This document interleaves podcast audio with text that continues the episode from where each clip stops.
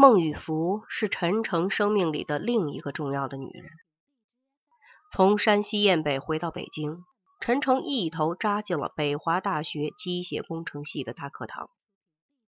作为最后一届工农兵学员，陈诚们是幸运的，又是不幸的。幸运是因为他们不用像晚两年的同龄人那样，在战斗的一年里挥汗如雨；不幸的是，他们的实际知识水平有点差强人意，以至于他们自己都不好意思告诉别人自己是工农兵大学毕业。在北华大学的三年时间里。陈诚极少对任何人说起过自己的身世。有人问起来，陈诚也总是顾左右而言他的应付过去了事。他们这一届学员，比起下一届高考招进来的师弟师妹们要成熟许多。这不仅表现在心理上，也表现在生理上。虽然学校明令禁止谈恋爱，还是有一对对冒天下之大不韪者前仆后继。不但厕所里时常能找到使用过的避孕套的踪迹，而且竟有男女同学在灯光朦胧的树荫暗影和树丛里当场开干，用后来在一些盗版毛片里才能欣赏到的姿势，完成了两性之间的第一次肉体欢爱。陈诚幽默地说：“说中国人缺乏想象力是不公平，至少在性这方面。”中国人从来就不乏想象力。陈诚说：“不客气的说，他的大多数同学都是在无所事事的虚度光阴，或者沉醉在风花雪月里，享受一段卿卿我我的快乐时光。开始的时候，学校还雷厉风行的强化了一段时间，后来看看没有什么效果，干脆就睁一只眼睛闭一只眼睛，任由他们去了。”一位副校长私下的说法是：“天要下雨，娘要嫁人，由他去吧，只要不把娃娃抱到学校里来。”这话听起来十分耳熟。陈诚他们寝室的弟兄们差一点没笑出声来。但陈诚是一个例外，不单单他的通知书是以牺牲他和轩红红的婚姻为代价换来的，更因为他的人生目标是明确的。没有人像他那么深刻的体验了人生的残酷。你必须出人头地，他告诫自己。仅仅因为你是陈诚，你也必须出人头地。大学三年，他几乎没回过家，而是把所有的时间都泡在了学校那几间尘埃漂浮的资料室里。他从不把时间浪费在他认为无聊的事情上。同班同学有人讽刺他神经病。他并不反驳。由于成绩优秀，人又本分，引起了学校的注意。校革委会研究要树他为典型。就在要张榜公布的前一天晚上，陈诚突然出手打了化学系的湖南籍女生孟雨芙。陈诚一拳下去，孟雨芙的额头上缝了四针，而原因只是因为女生孟雨芙买饭时加塞到他的前边。不是说好男不跟女斗吗？他陈诚竟然有脸去欺负一个手无缚鸡之力的弱女子，也太不像话了。陈诚向学校写了检查，被记了一次警告。典型的事儿，当然也就没人再提了。新学期开学后，人们却又惊奇的发现，孟雨芙竟成了陈诚为数可数的异性朋友。还有同学说，那只不过是陈诚精心策划的一场闹剧而已，目的就是不让学校树自己的典型。陈诚这个人太可怕了。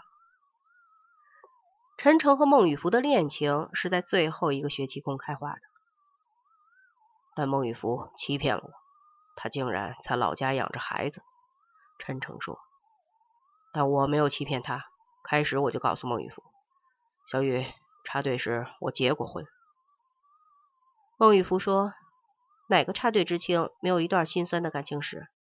他又说：“我还经历过别的女人。”孟雨芙说：“我不在乎，我只看到你的现在。”陈诚是在很偶然的机会认识孟玉福的。一个周末，陈诚被同寝室的司马辉和乔薇拉去观看全校的庆元旦文艺演出。那时他第一次见到孟玉福。比起别的节目，孟玉福的表演显得单薄了。只有他一个人孤单的站在舞台上，清唱一首《洪湖水浪打浪》。那天，她穿了一件雪白的一体长裙，在一束灯光的笼罩下，像一朵带露的百合花一样圣洁而安静。因为坐在前排，陈诚不但看见了她莹白的面孔，而且看见了她眼中闪动的忧伤。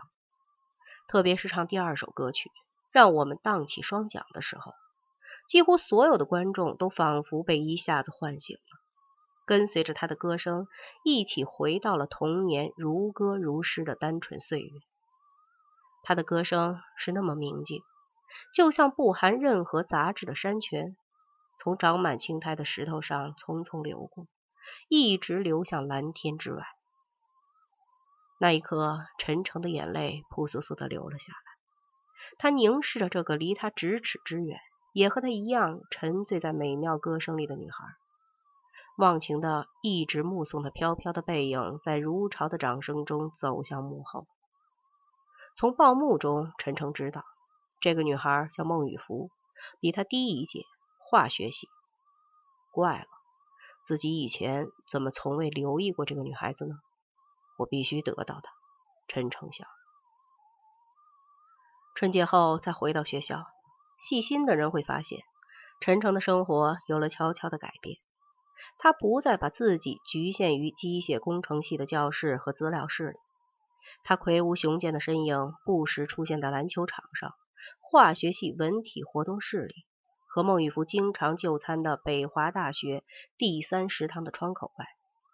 总之，只要有孟玉福出入的场所，要不了多久，你就能发现陈诚的踪迹。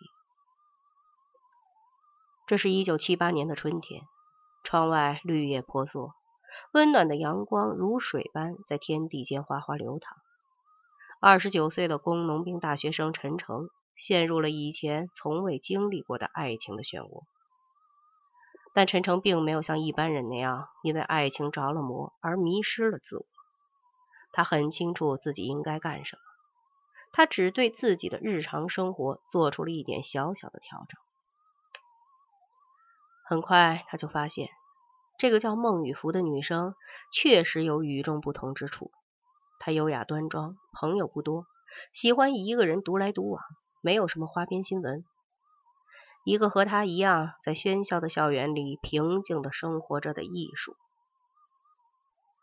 星期五的傍晚，他和同班的几个同学在操场上打篮球。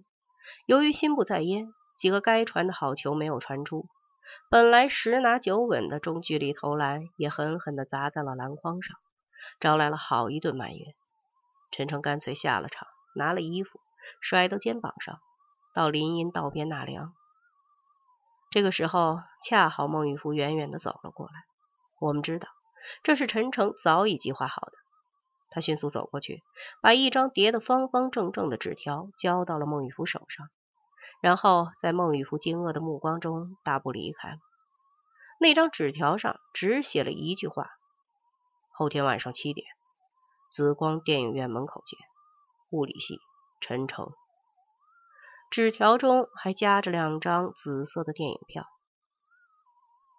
如果这算一封情书的话，确实显得有些过于生硬，或者说不够艺术了。不过想想也有道理。据权威专家研究证明，恋爱中的男人和女人的智商数比平常的人要低百分之二十五左右。更何况陈诚这种对自己的魅力一向充满自信的人。司马辉说。哥们儿，孟玉福要是跟你，你小子吃什么，我给你买什么。乔威干脆就说：“孟玉福有什么不可追的？问题是不能这样追，哪有这样火星撞地球不讲一点情调的？他要是和你出去，我就他妈的把月宫里嫦娥给追到手里。”这个夏天，一向形影相吊的陈诚突然变得开朗健谈了。当天的晚上，还发生了另一件事。晚自习的时候，任教运动力学的肖明富教授托人找他，要陈诚去他办公室一趟。陈诚答应了。陈诚敲开肖明富教授的门，肖教授正在翻看一本大开本的厚书。看见陈诚进来，老人的脸上露出了会心的微笑。肖教授说：“陈诚同学，你是本届学生中最出类拔萃者之一，所以，所以……”老人突然变得有些吞吞吐吐。所以，我想明天中午请你去家里坐坐。陈诚没加思索就答应了。陈诚就是在那天中午见到汪文杰的，和阮晋生的第一反应一样，他还以为眼前的这个女孩子真的就是当年的阮平金。肖教授说：“这是我的女儿汪文杰，在精棉四厂工作。”汪文杰只是对他微微笑了笑。就钻进了自己的房间，一直到吃过饭，任凭父母怎样喊劝，也没有再出来。肖教授只好不住的摇头。在整个吃饭的过程中，肖教授和夫人不断的跟陈诚夹菜，好像只有这样才能弥补女儿的失礼。吃过饭，离开肖教授家的时候，肖教授一直把他送到了四十七路公交车站。肖教授告诉他。汪文杰其实不是自己的亲生女儿，而是老伴儿和前夫所生的女儿。